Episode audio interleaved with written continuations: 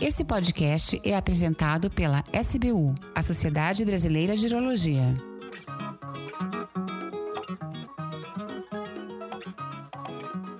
Olá, tudo bem? Bem-vindo a mais um programa da Rádio SBU.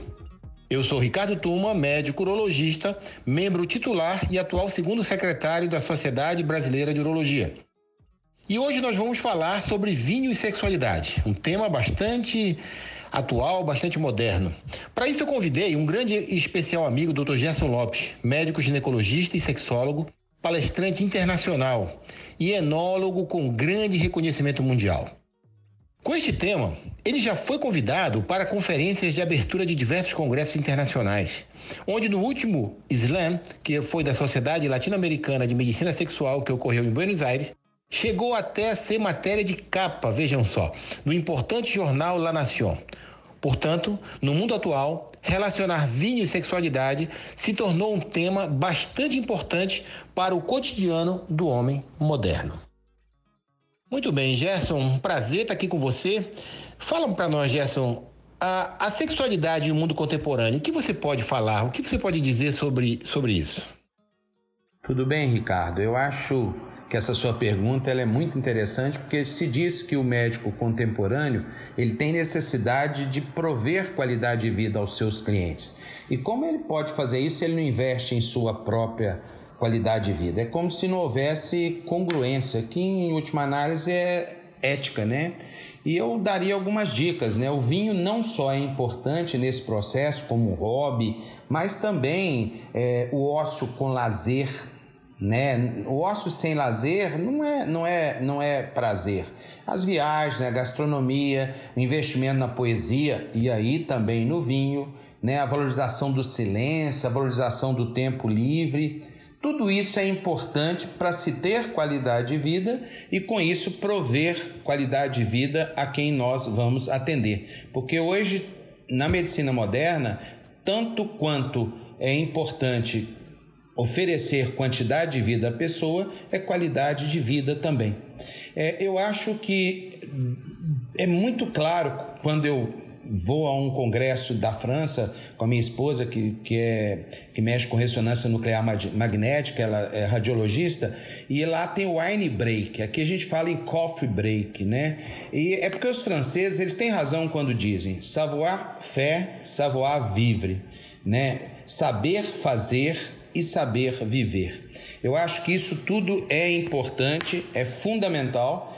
E o vinho, eu diria para vocês, para quem gosta do vinho, ele envolve história, ele envolve cultura, ele envolve viagens, ele envolve amizades, né? Como é, é, a sexualidade, que envolve amor, poesia, sexo. Eu acho que no fundo todos os dois estão comprometidos com o prazer e alegria de viver. E é por isso realmente que eu gosto muito do vinho e, e acho que é muito interessante como sendo um caminho para se ter qualidade de vida. Porque no vinho ninguém se embebeda, né? As pessoas é, curtem é, muito né, o mundo do vinho. Excelente, Gerson, esplêndido depoimento. Realmente é o que a gente vê hoje no dia a dia do mundo atual. Agora me fala uma coisa, Gerson. É, a ingestão regular de vinho ajudaria a melhorar o libido e a performance sexual? A resposta a esta pergunta, Ricardo, eu acho que é que todo mundo gostaria de tê-la de maneira positiva, mas ainda não. Nós não podemos dizer que a ingestão regular de vinho ajudaria a melhorar a libido e ou a performance sexual em ambos os sexos, ou mais na mulher ou mais no homem, a gente não tem. Eu acho que essa relação do vinho com a sexualidade ela vem com a história da, da própria humanidade. E nessa história da humanidade, a gente tem um texto de Shakespeare que deixa bem claro que o álcool libera o desejo, porém prejudica a performance. É interessante que eu, trabalhando no Nordeste pelo Fundo das Nações Unidas para a População em projetos lá, eu ouvia muito de nordestino é, é, a frase que caracteriza muito bem isso: o álcool dá coragem, mas tira as forças. Existem alguns estudos extremamente falhos que mostram que uma ou duas taças de vinhos deixaria o casal mais solto e mais aberto para o amor. É, e, e, qualquer gota a mais poderia dificultar a ereção no homem ou o orgasmo na mulher. E a gente sabe o retardo do orgasmo no homem, o retardo produzindo ejaculação retardada, é, é, é pode ser é, presente também.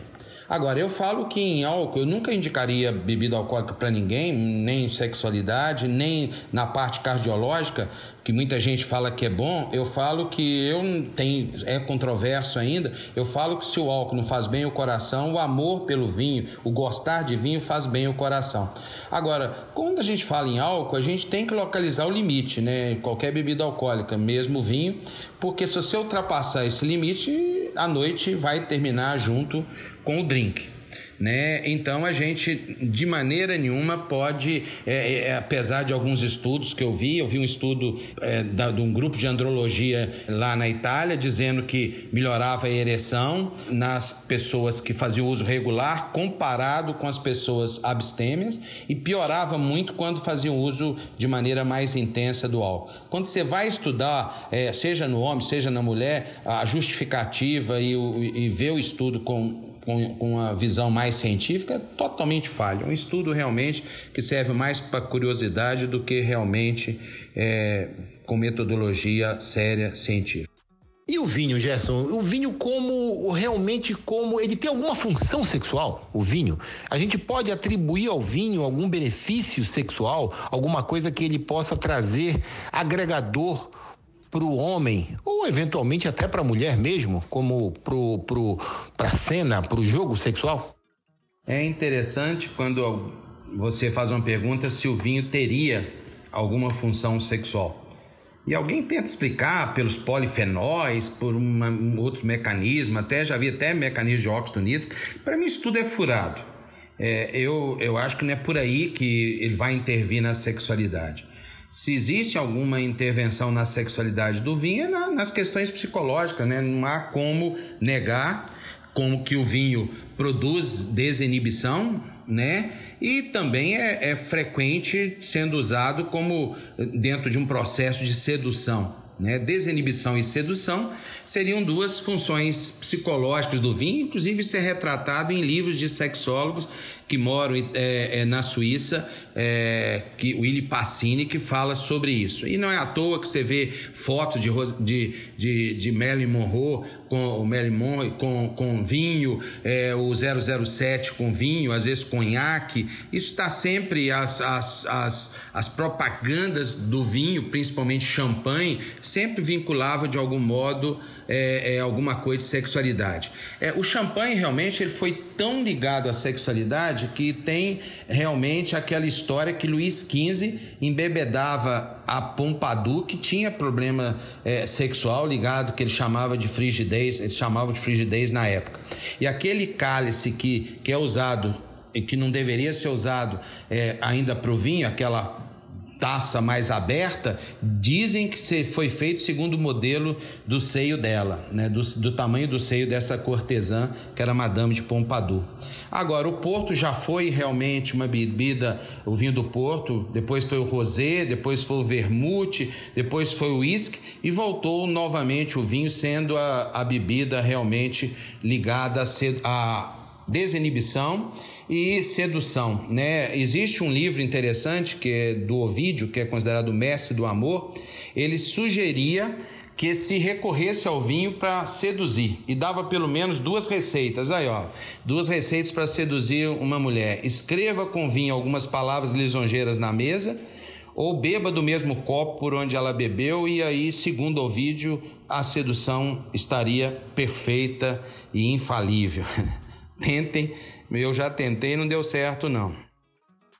Perfeito. Muito bom, Gerson. E me fala uma coisa agora, só para a gente encerrar. É, quando se faz o uso de vinho acima do desejado, quais os problemas sexuais que poderiam aparecer? É, muita gente fala que o excesso é, aumenta o desejo, diminui o desempenho, Fala um pouco para nós em relação ao vinho e ao comportamento sexual, principalmente quando consumido numa quantidade excessiva ou moderadamente excessiva. É, eu acho que não há dúvida Ricardo, que vinho é emoção, é uma forma de mexer com a emoção da gente. Ainda mais não é uma bebida para ser tomada só, deve ser compartilhada, deve estar ligada à comida, que é outra coisa que, nos, que pode nos dar prazer, né? Ainda mais uma comida de sua terra, né? Que é maravilhosa, para mim é a melhor culinária é, do, do país. Eu acho que vinho é lúdico, né? É prazer, assim como a sexualidade. Eu sempre falo que só as pessoas que amam a vida são capazes de, de atribuir valor ao prazer. Porém, alguns problemas a gente pode ter com vinho, né? É, com uso inadequado, uso acima do, do, do esperado ou desejado. Né, o uso para saúde, alguma saúde, é, é, as pessoas dizem que seria uma taça para mulher de 180 ml e duas taças, uma só de 180 e duas taças para o homem né, seria o, o, o, correto, diário. Não adianta não tomar todos os dias na semana e no fim de semana você entorna. Apesar que vinho, as pessoas dificilmente, como eu já coloquei em outra pergunta, embebedam. Mas existem problemas, né? Você pode ter disfunção erétil, né, pela neuropatia alcoólica, né? Ou até, né? Você pode ter e a hepatopatia, você pode ter problemas de desejo numa pessoa que desenvolveu uma hepatopatia alcoólica é, severa, né? Uma dificuldade é, também na mulher de orgasmo, de baixa de libido é, é, também. Né? Agora, interessante, né? a medicina é uma ciência que nem sempre respeita a, a, o que a gente imaginaria que acontecesse.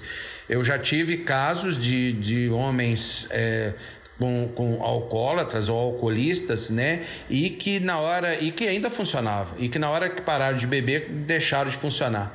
É, talvez aí um, um efeito, um processo psicológico é, muito grande, que quando bebia desinibia e ainda não havia comprometimento ainda da função, que mais dia ou menos dia iria acontecer. A gente sabe realmente que é por isso que eu nunca indicaria vinho para alguém que nunca bebeu ou que vai começar, porque eu não sei como é como que essa pessoa lidaria com vinho. Se ela saberia lidar com vinho ou não. Né? Tem pessoas que não sabem lidar com bebida, nenhuma bebida alcoólica, mesmo vinho, que geralmente é, estaria ligado mais ao prazer, mais ao compartilhamento, mais a, a, a, a formar amig, amizades realmente bastante intensas e perenes. Ó, foi um prazer grande falar, né? E quem dera se a gente pudesse aqui estar tá batendo duas taças, fazendo tintim. Um abraço, eu gosto muito da urologia, gosto muito dessa convivência que eu tive com vários de vocês. Um abraço muito grande. Sensacional, Gerson. Maravilha, amigo. Muito obrigado. É sempre esplêndido conversar com você. Você tem um conhecimento muito amplo, não só de medicina sexual, como também de vinho tá certo? Então, para nós que é sempre uma honra desfrutar da sua amizade é, nos nossos eventos da urologia, você sempre é brilhante nos nossos congressos, nossos eventos, com as suas palestras magníficas, sempre com plenária cheia. Então, isso aí é, é fantástico, né? Então, além de um expert, você é um gentleman, sempre muito atencioso nas solicitações. Então, eu queria realmente te agradecer e parabenizar a você pela tua, pela tua é, gentileza de nos, de nos dar essa entrevista, que isso foi de extrema valia para nós. Fica aqui o meu muito obrigado em nome da Sociedade Brasileira de Urologia, Gerson. Muito bem, espero que tenham gostado de mais esse programa da Rádio SBU e que todos tenham um dia esplêndido e até o próximo programa. E assim encerramos esse programa, agradecendo ao nosso convidado e deixando um canal aberto no portal da Sociedade Brasileira de Urologia para sugestões.